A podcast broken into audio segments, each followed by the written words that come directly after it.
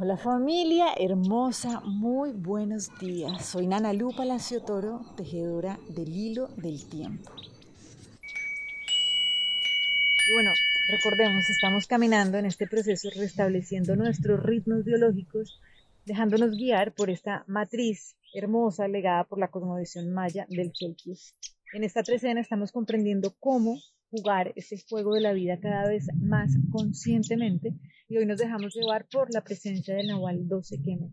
Entonces lo que nos dice hoy este Nahualito es hermoso y es clave para poder disfrutar el juego, porque si no es como una cosa difícil, dolorosa, ¿no? Como que, uff, dejarte de ese juego, ¿no? Por eso es que tanta gente dice como, uy, es que la vida es difícil, la vida en la tierra es difícil. Pues claro, o sea, si no sabemos jugar el juego, si no comprendemos las leyes que nos gobiernan, pues esto es muy horroroso de verdad, obviamente se vuelve muy difícil. Entonces, hoy lo que nos dice este Nahual es, ok, recuerda que la muerte es la más seria invitación a renacer. Y es como, nosotros podemos decir un montón de cosas, teoría tenemos muchísima, pero cuando llegan momentos que de verdad nos están impulsando a una transformación profunda, es cuando, wow, necesitamos morir a eso que no somos para poder renacer.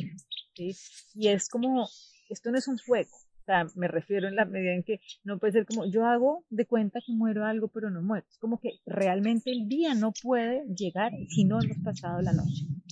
Y esta es la comprensión que hoy nos trae el Nahualito 12 Queme, y es como entender que si nosotros podemos disfrutar este proceso constante de transformarnos, este es el mayor legado que podemos dar a nuestra afiliación, pues básicamente porque no estamos heredando miedos, ¿sí? Y por el contrario, tenemos la conciencia de que cada vez que algo muere, inclusive cuando nuestro cuerpo muere, lo que estamos teniendo es una invitación a seguir avanzando, ¿sí? Ancestralmente, inclusive muchas tradiciones eh, antiguas de sabiduría lo siguen haciendo, y es encargarse de la labor de trabajar y de velar a sus descansados. ¿sí? Y esto básicamente, ¿por qué? Porque es restablecer una nueva relación. ¿sí? Cuando un ser que nosotros amamos deja su cuerpo, no es que se desapareció, se acabó y hasta ahí ya fue. ¿sí? Ya no tuve hijos, ya no tuve papás, no es así. Y es como que la relación cambió y es el momento de generar una nueva relación. Pero yo, ¿cómo voy a generar una relación si pongo esa labor en manos de alguien más. Entonces, por eso es, ese es el proceso de empoderarse. Cuando yo digo, no, nadie más puede hacer la labor por mí, ¿sí? la tengo que hacer yo, y no porque, oh, qué jartera me tocó, sino que es realmente yo tengo el poder de mi vida, ¿sí? Y tengo el poder porque sé que no hay nada que me venga a amenazar. Porque sé, así como lo vimos hace siete días, que la verdadera fortaleza es tomar la decisión de resolver, ¿sí? de ver el sol en lo que sea que esté sucediendo y no acostumbrarme a vivir con un dolor o con un malestar. Eso es como acostumbrarse a vivir con una enfermedad crónica. Ahí no se está resolviendo nada. Ahí me estoy acostumbrando a vivir con un síntoma. ¿Cierto? Pero por el contrario, cuando yo digo, no, voy a resolver esta situación, es voy a decidirme a caminar con conciencia y sin miedo. Acuérdense que algo que veíamos es que no hay ninguna ley universal que esté hecha para generarnos dolor. Y si estamos sintiendo dolor es porque estamos respetando las leyes universales que son las que de verdad nos gobiernan a nosotros y nos estamos dejando llevar por las leyes que gobiernan a nuestro personajito, a nuestro ego, a nuestros miedos.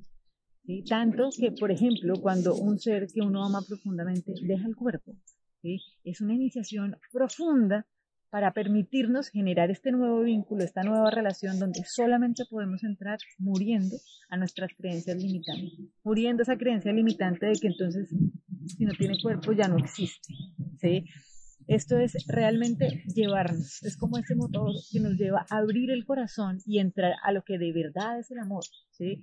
que no es el amor desde el apego, desde que lloro profundamente porque no estás, sino porque te amo incondicionalmente y esto quiere decir que tengo la certeza de que no existe la separación y entonces si esto requiere morir a mis creencias limitantes, muero a mis creencias limitantes para poder comprender que seguimos tejidos, ¿sí?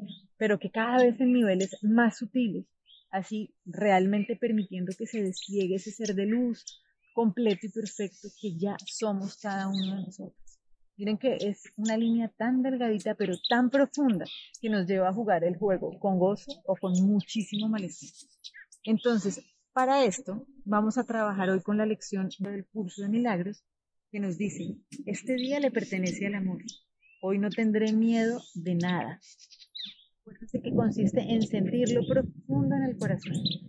Entonces dice, Padre, hoy quiero dejar que todas las cosas sean como tú las creaste y ofrecerle a tu Hijo el honor que se merece por su impecabilidad. El amor de un hermano hacia su hermano y a mí. De ese modo soy redimido. Y del mismo modo, la verdad pasará a ocupar el lugar que antes ocupaban las ilusiones. La luz reemplazará toda oscuridad y tu Hijo sabrá que Él es tal como tú lo creaste. Hoy nos llega una bendición especial de aquel que es nuestro Padre. Dedícale a Él este día y no tendrás miedo de nada hoy, pues el día habrá sido consagrado al amor. Bendiciones, un abrazo para todos y que podamos de verdad disfrutar este proceso constante de morir a lo que no somos, porque con esa conciencia y esa claridad caminamos tranquilos. Y lo único que se puede morir es lo que no es verdadero. y Nosotros somos un ser de luz que no nada lo puede afectar. Por eso caminamos con tranquilidad y con confianza en este juego de la vida.